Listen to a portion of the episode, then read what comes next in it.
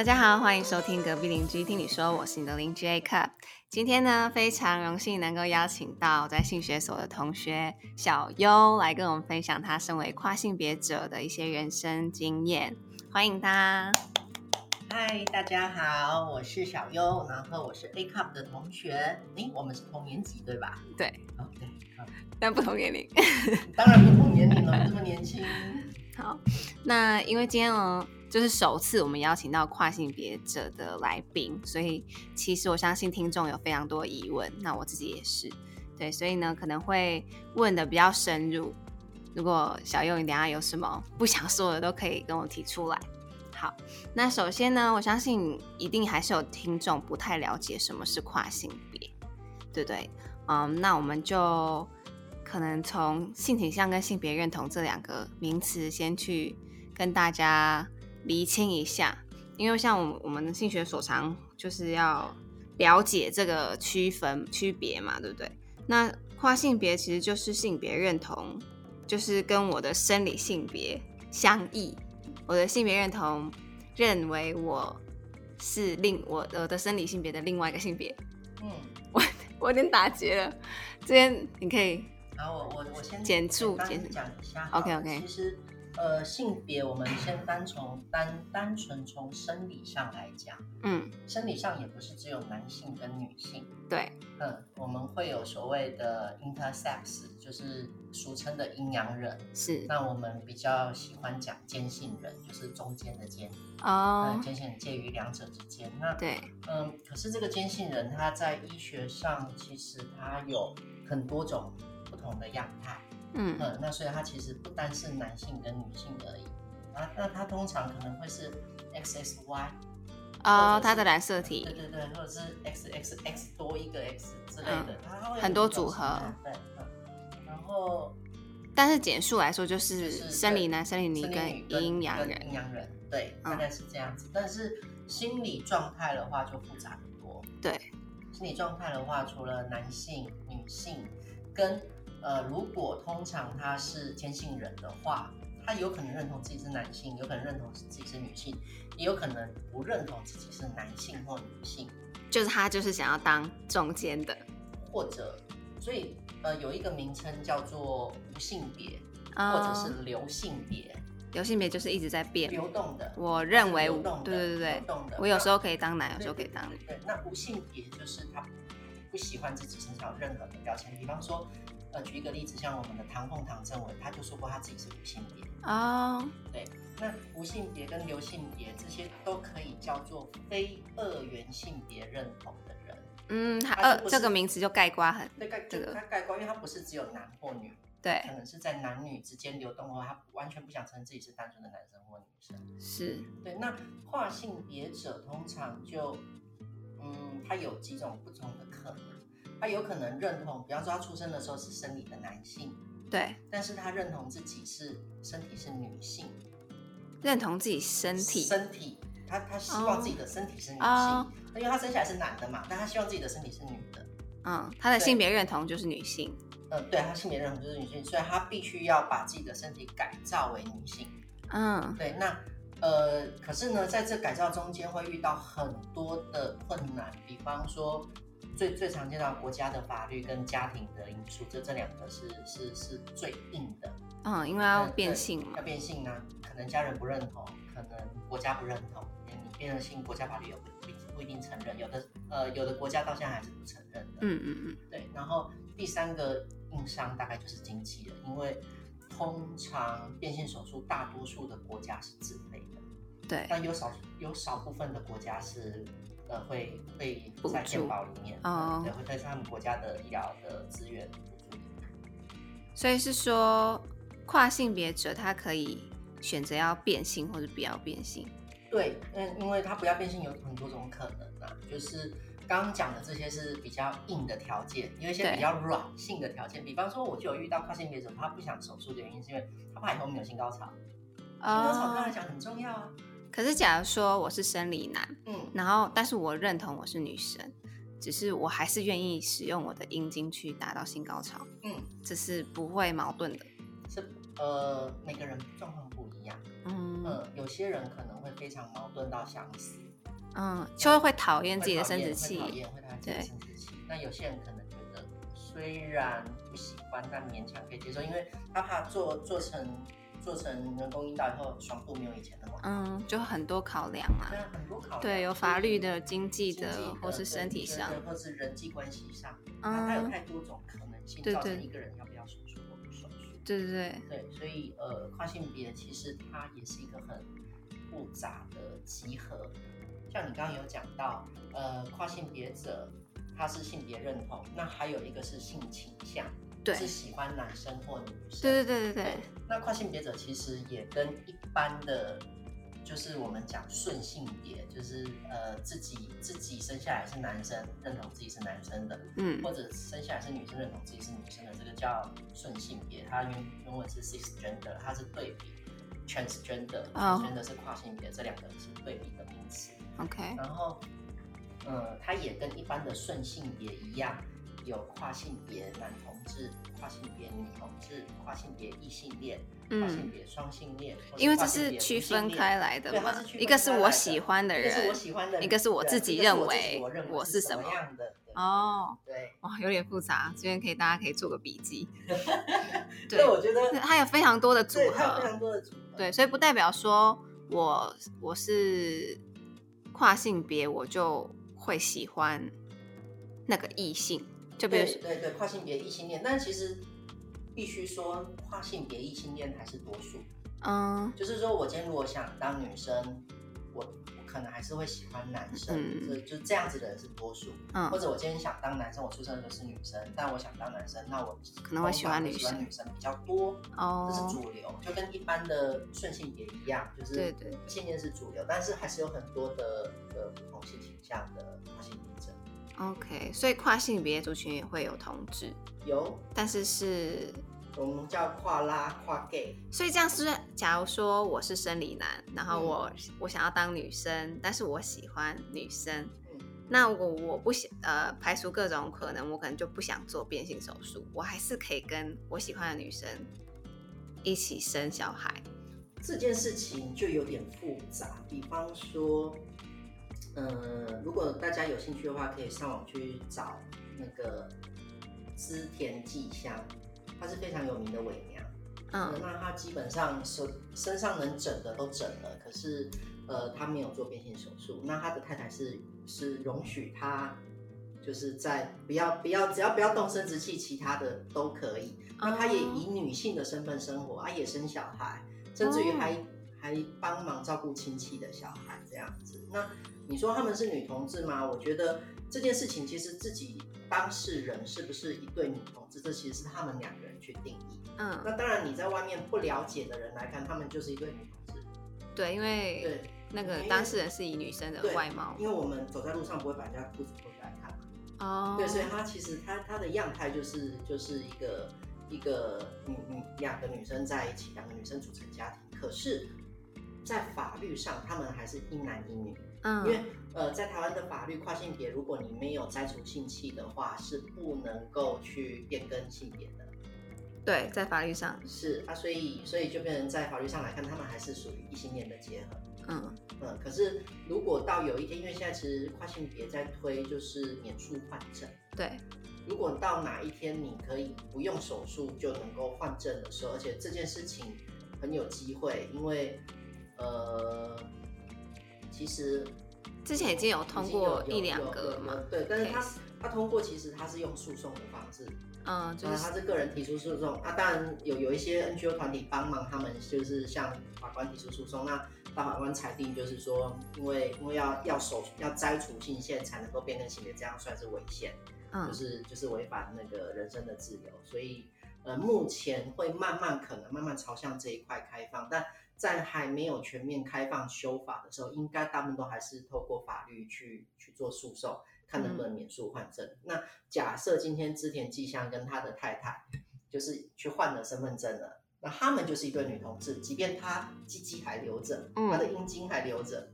还有功能，那可能有没有功能不知道，因为我不是他们夫妻不晓得。但是这是法律法律上的嘛，上的、嗯心灵上的，还有人际关系上，它其实是一个很复杂的东西。对对，OK，听到这件事，感觉有非常多的组合。对，那回归到小优，请问你是可以介绍一下你的你的来龙去脉吗？好，我其实我我大概是在我我常常会听到很多跨性别的族群说，我从小就知道自己灵魂装错了身体。哎，我不属于嗯这一类的，我是到大概国中才很清楚我我自己不想当我原生性别，我原生性别是男性。是。然后大概在国中很明确的知道自己想要当女生，然后所以大概是在十五十六岁的时候，当我开始有很强烈的欲望要当女生，而且呃一开始还没有很厌恶自己的性器官，厌恶自己的性器官是到更后面。那呃刚开始很想当女生的时候，我第一件事情做的事情就是减肥，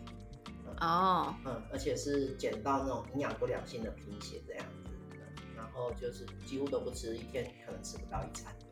但是我很好奇，你原本想嗯当女生是因为就是有什么原因吗？比如说有原因的，因为这种哦种这种事情，其实所有的精神科医师他都会问。真的哦，因为我就想说，有时候我们女生不是会很讨厌，就是男生有鸡鸡比较好排尿什么的，然然后就哦，好想当男生哦，可，不是那种感觉这这。是生理上的，还有更多其实是社会上的，比方说女生会有很多的对对限制，对不对？对，男生好像就没有那些那好，就是有一些起因对对。对对其实人家都会问我说，你当过男生也当过女生，那那你会比较想要当男生还是当女生？我我就说，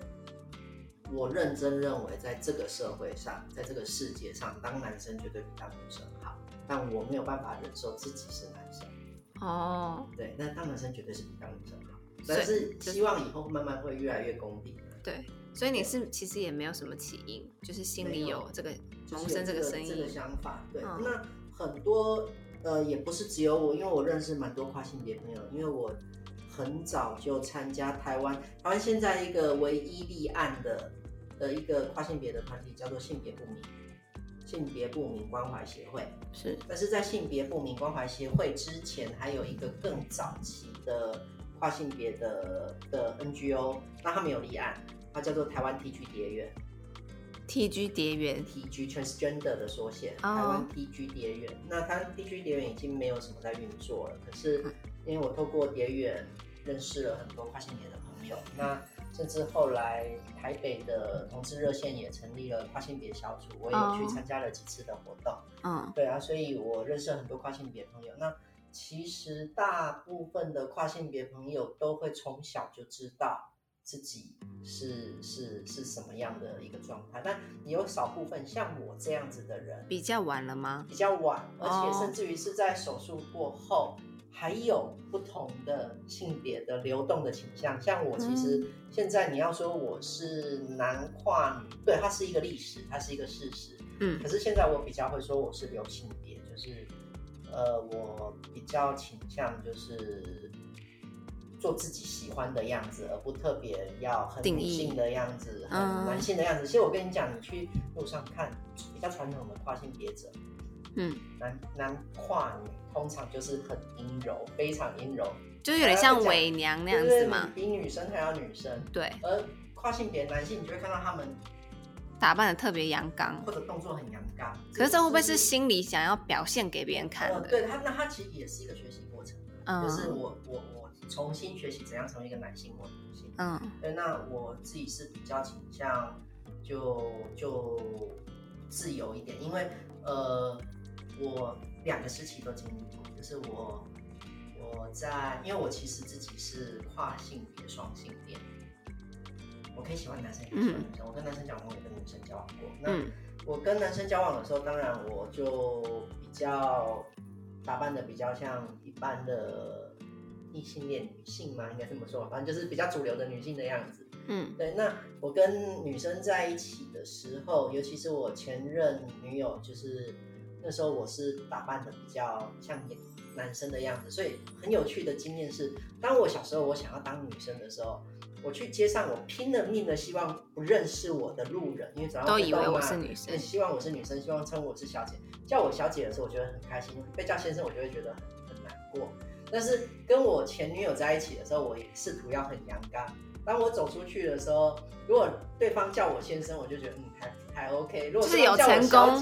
有成功扮演的吗？我都已经很努力在扮演自己是一个男性了，嗯对，所以呃，我觉得我经历过这两个时期，他给我一些不同的思维吧，我觉得。然后跟我前女友分手后，我就觉得其实我可以很自在的的，就是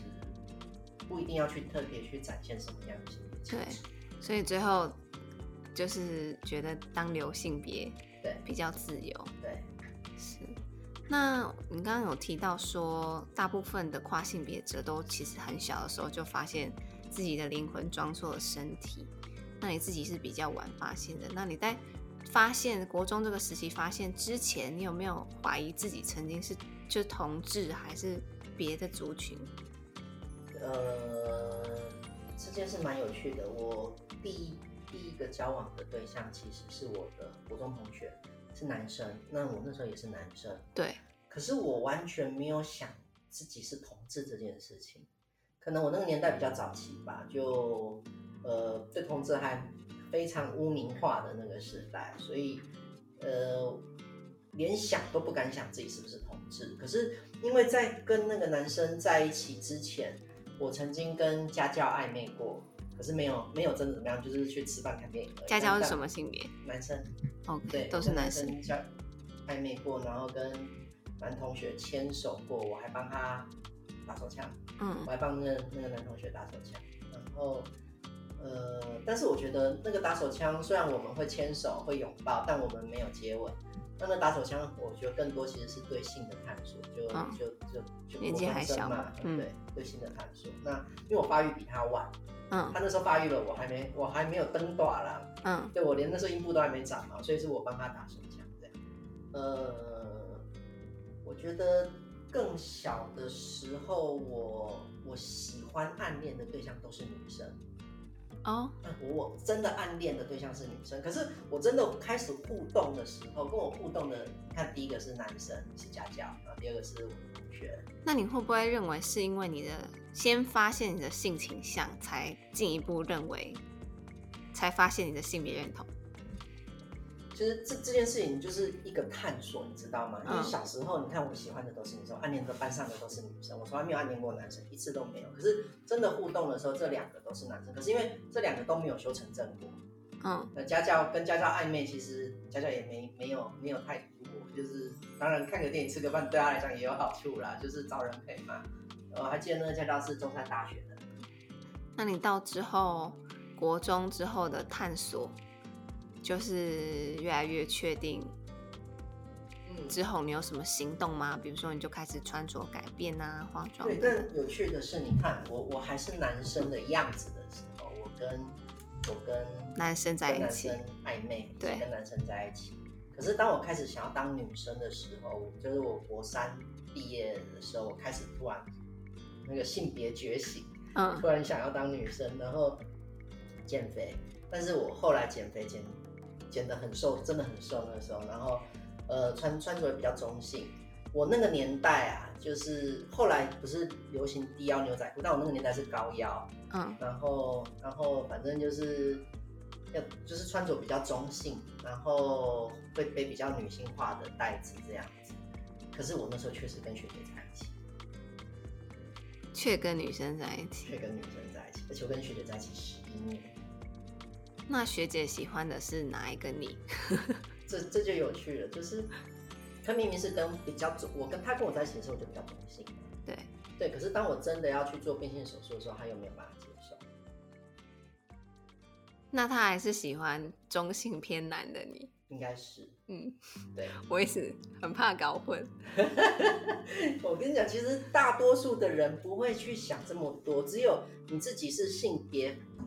呃，应该这么说，就是你自己是性少数，你才会特别去关注性别议题。一般的人其实不太会去思考，就是一个感觉啦。对对对对对对，就就啊，我比较喜欢现在的你，对，也没有在管是你是什么。对对对，嗯反正就就我觉得像像我现在，虽然我我我跟前女友分手之后，呃，目前是没有对象，但我现在人家问说你喜欢什么样的条件，我就说其实人相处舒服就好了，不不管他是男生还是女生是什么样，是是是。哎，那你那时候中间这十几年就开始穿着比较中性，那你会那时候你会希望外界是认为你是女生吗？当然，就已经开始，当然是十几岁的时候，那时候就希望，呃，国中国中毕业后，我非常渴望是以一个女性的角色角色生活在这个世界上。嗯所以那个年代其实到后来跟学姐在一起，我们算拖长进国很早啦，嗯。呃，十几岁我们就上床了。然后，可是其实做完爱之后，虽然对我来讲是做爱是舒服的，可是我会对生殖器使用生殖器，甚至于看到生殖器这件事情，我是有厌恶的。真的、哦，所以，嗯。然后本身我也是一个基督徒，嗯。对，有我也是。对，所以蛮有趣的是，我会跟人家说，呃，学姐跟宗教信仰，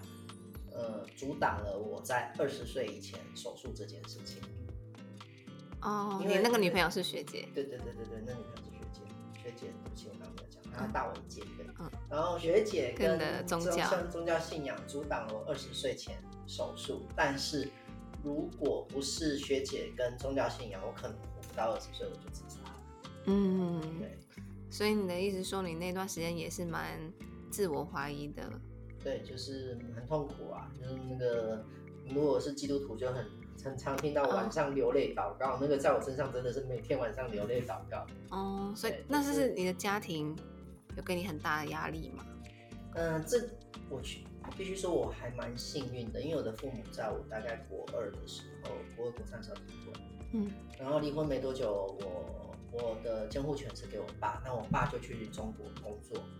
然后我妈在台湾待没，爸爸，在高雄待没两三个两三年就去花莲了。所以你们家是基督徒家庭，还是只有你自己是？只有我是。哦？嗯，因为其实就是因为父母离异，然后老师就觉得可能觉得我很可怜，就把我带去教会。哦。所以，所以其实教会某一个程度来讲，取代给你了心灵的取代了我家庭的失能的功能，因为我常被牧师叫去家里面吃饭，哦，对，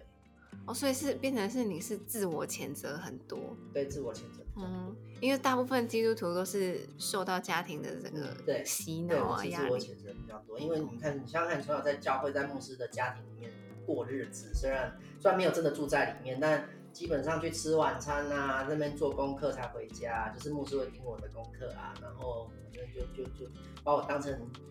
也不能说当自己的小孩，但是就有特别照顾我这样子、啊，所以你一定生活上是跟教会很结合在一起很紧密的，很紧密的，而且我基本上在成年之后，我在教会的服饰工作是很吃重的，所以你就可以知道，其实我那是你的重心。那是那是一个时段的生活东西，所以嗯确实是自我谴责比较多。可是你那时候就已经穿着比较偏中性，然后心里也知道自己是女生，对，那你有透露给外界知道吗？基本上除了我的女朋友，也就是我的学姐之外，我应该没有跟任何人讲过。直到学姐终于觉得说我这样子，呃，不男不女的，她也她也不太能接受，所以她叫我去看精神科医师。那我大概在十八岁高三的时候去去高一挂精神科这样子。很早哎、很早对，嗯然后呃，但是我在精神科治伤了七年，嗯对，因为我一直没有办法下决心要手术。刚刚讲的嘛，就是信仰跟女朋友这件事情，其实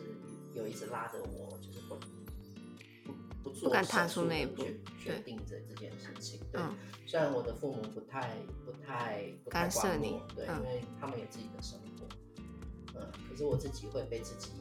绑住，这样子就是被学姐跟信仰绑住。所以那时候去呃精神科就诊，然后咨商，就是就是是精神科医师就是跟我聊，对，然后聊到后来，他也不会。建议你要怎么做其。实其实那个时候去智商是是是对的，我觉得那个我的女朋友啊，或者说我前妻，我跟她后来结婚，嗯我们我们她做对了两件事情，这一辈子他对我对我做对了两件，第一件事情是建议我去看精神科，因为我那时候去医去求诊的时候，其实我除了性别认同障碍时候，那时候是 gender identity Disorder，对、GID，嗯那个那那张 GID 之前其实就有诊断出我有并发忧郁症，嗯，对，然后有离群跟自杀的倾向，对，然后也是在精神科我真的做了性倾向的测验，我才知道明明确确的知道自己是双性恋，而且是几乎 fifty fifty 很接近五十五十的，就是心理师跟我讲你是非常一半一半的，那我喜欢女生多一点点这样子的、啊，但是是很接近的，然后。呃，也因为这样，我才更清楚的了解我自己。因为之前我从来没有探索过为什么我可以喜欢男生又喜欢女生，嗯我没有想象过，没有也没有那样的知识，双性恋的知识。嗯，但是，但是当心理师告诉我我是双性恋的时候，我就哦，好像有个答案豁豁然开朗。对对对，对我就是双性恋的。哦。嗯，那哦，想稍微了解一下小优你去动这个变性手术啊，有什么感想吗？或是你在适应期，你本身其实这么说好了，其实变性手术有很多种方式，嗯，就是术它的手术的方式有很多种，但男生女生又不一样，跟男生女生又不一样，但不管哪一种都很痛啊。嗯，据说都是仅次于生产的疼痛，可是我觉得耐痛又又因为每个人的耐痛的程度，当然当然对。可是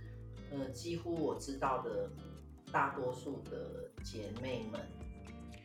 兄弟我比较没那么熟啦。我我们我们男变女我们会讲姐妹，嗯那女变男他们会叫兄弟这样。反正重点就是我们